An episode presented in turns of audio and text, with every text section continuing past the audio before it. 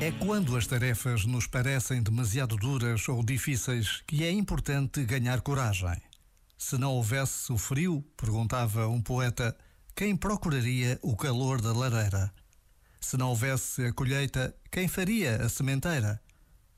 Para ganhar ânimo, há que lembrar-se disto. Há que procurar em cada desafio o lado positivo. Este momento está disponível em podcast no site e na app.